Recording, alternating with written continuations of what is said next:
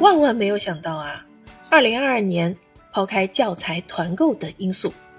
百年孤独》居然默默登上了博库书城二零二二年度的畅销排行榜榜首的位置。说起这本书，我印象最深的就是豆瓣之前的一个你听过很多遍但却没有读过的书单，当时《百年孤独》投票数排在第一。关于《百年孤独》，梗很多。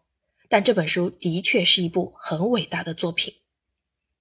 百年孤独》融神话故事、民间传说于一体，采用打乱时间次序的独特叙述手法，产生出令世界读者无比沉醉的巨大魔力，被誉为自创世纪后值得全人类阅读的文学巨著。它的作者加西尔·马尔克斯是史上最无争议的诺贝尔文学奖得主。主要凭借《百年孤独》的巨大影响，一九八二年他获得了诺贝尔文学奖，其作品被认为是二十世纪的文学标杆，影响滋养了几代中文作家。《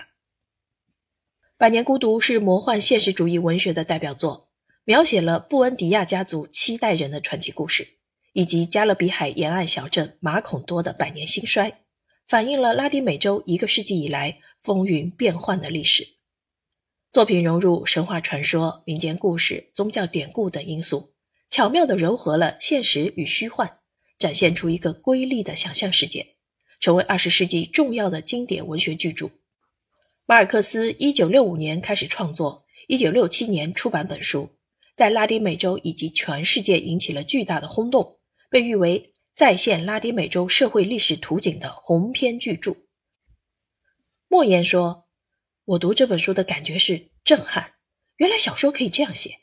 紧接着感到遗憾，我为什么早不知道小说可以这样写呢？余华说：“百年孤独，我读了三遍，这是一本天才之作。”苏童说：“我对百年孤独有非常真实的崇敬的感觉，这样的作品会不停的卖，一代一代的人都会读。”王安忆说。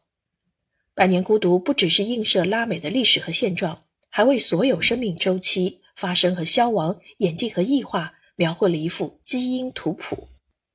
新的一年即将到来，不如给自己立个读书 flag，二零二三年读完《百年孤独》吧。